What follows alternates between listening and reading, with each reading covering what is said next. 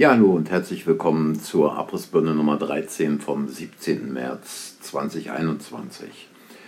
Die Abrissbirne kreist durch Deutschland, verursacht schwerste wirtschaftliche Schäden, aber auch geistige Schäden nehmen scheinbar immer mehr zu.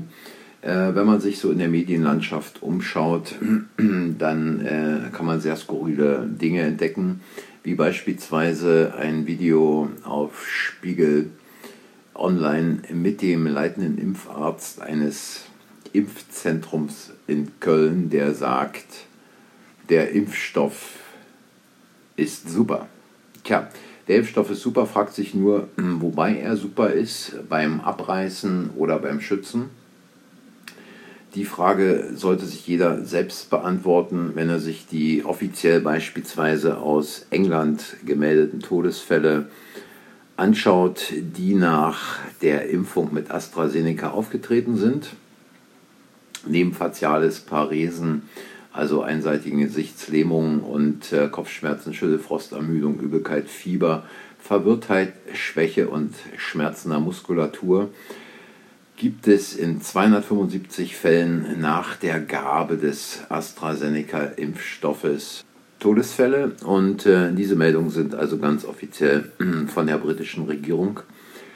Und ich komme nochmal darauf zurück, was ich gestern schon erzählt habe, nämlich dass derzeit etwa 146.000 Menschen in Deutschland positiv getestet wurden, also als aktive Fälle zählen. Das sind 0,176 Prozent der Gesamtbevölkerung wegen 0,176 Prozent der Gesamtbevölkerung sollen also 83 Millionen Menschen geimpft werden, wenn es nach bundesdeutschen Politikern geht.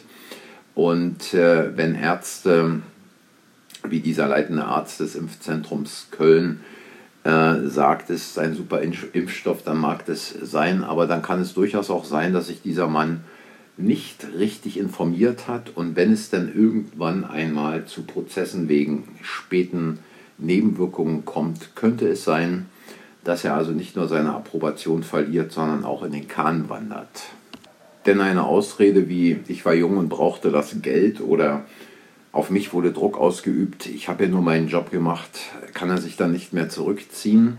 Und wahrscheinlich hat der Mann auch äh, nicht die Meldung in der Tagesschau gelesen, wonach es Anfang März weniger Todesfälle in Deutschland als in den Vorjahren gab. Und zwar immerhin ist es ein Rückgang um 2% gegenüber dem Durchschnitt der vier Vorjahre.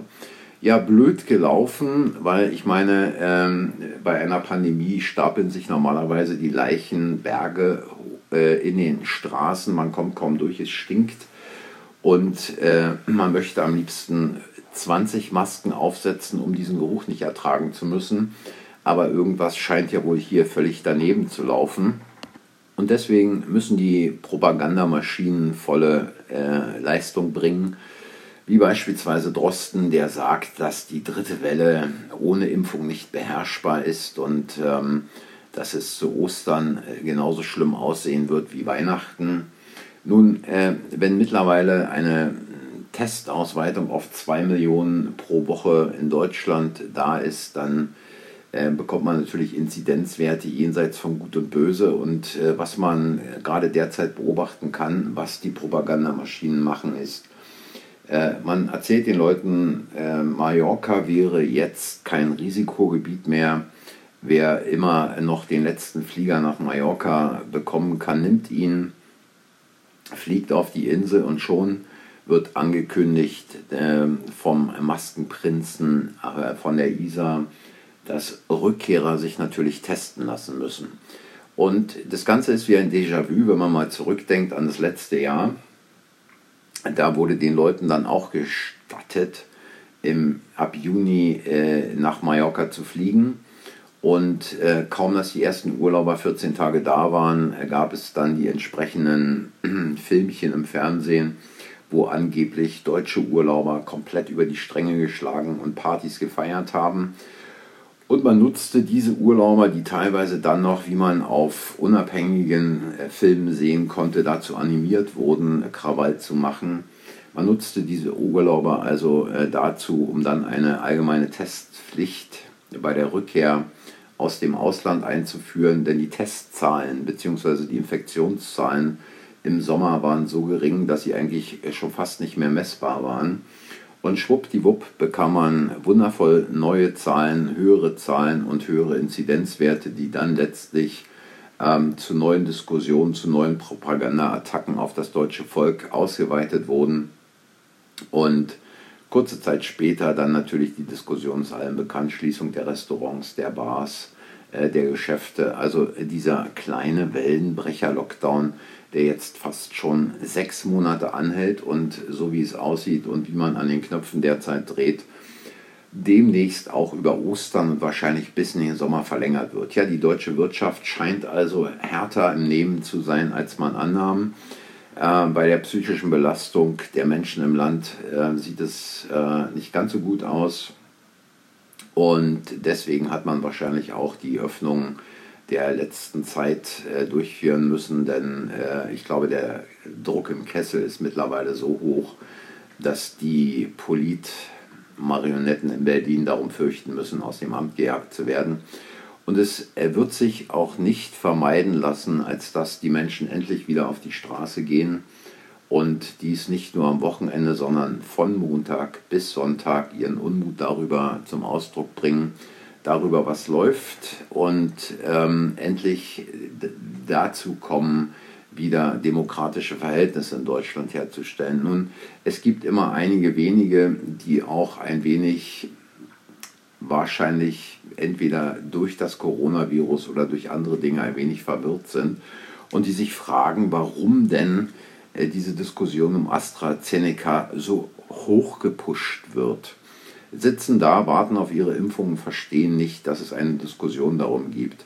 Ähm, da ist doch gar nicht viel passiert, da gab es jetzt nur ein paar Tote. Mit dieser Argumentation, wenn man diese Argumentation also vorher gebracht hat, hinsichtlich ähm, der an oder mit Corona Verstorbenen, dann hieß es, wir kämpfen um jedes Menschenleben und äh, es sind Unmenschen, die einfach äh, über die Toten äh, durch oder mit Corona äh, so einfach hinweggehen. Plötzlich äh, sind die Toten, die infolge der Impfung gestorben sind, also nicht mehr scheinbar so wichtig. Und äh, die Impfung ist viel, viel wichtiger, wobei man natürlich sagen muss, wenn Embolien, und darauf ist ja vorher überhaupt nicht hingewiesen worden, wenn also Embolien an so spezieller Stelle wie nach der AstraZeneca-Impfung entstehen. Und von diesen Embolien gibt es pro Jahr etwa vier bis sechs in Deutschland, aber plötzlich deutlich mehr nach den Impfungen. Dann muss man genau hinschauen. Da muss man sich fragen, ob es noch vertretbar ist, sowohl von Regierungsseite als auch von den Ärzten überhaupt noch diese Spritzen zu verabreichen ähm, denn jeder wahrscheinlich oder viele derer, die Kopfschmerzen hatten oder die teilweise ähm, Ausfälle der Muskulatur im Gesicht, also eine facialis Parese hatten, wahrscheinlich äh, sind die noch ganz glücklich an einem solchen Apoplex, äh, an solch einem Schlaganfall vorbeigelaufen. Und äh, aufgrund ihrer Konstitution haben sie es also überlebt. Denn dieses äh, sind eindeutige Anzeichen. Und wer schon mal äh, sich ein wenig mit Schlaganfällen beschäftigt hat oder vielleicht schon mal jemanden getroffen hat, jemanden in der Familie hat, der einen Schlaganfall bekommen hat, der weiß, dass halbseitige Ausfälle, ähm, dass Sprechausfälle, dass Lähmungen im Gesicht und so weiter und so weiter eintreten können. Und ähm, dieser, diese Kopfschmerzen, diese faciales Paresen, ähm, teilweise ähm, Erblindung oder dauerhafte Erblindung kann man vielleicht als Long Jab bezeichnen, also in Anlehnung an Long Covid, was ja auch als nächste Sau durchs Dorf getrieben wird und Menschen Angst gemacht wird. Also hier kann man nur sagen, Vorsicht, Vorsicht und ähm, die geistige Abrissbirne, die durchs Land fliegt, ist nicht zu unterschätzen.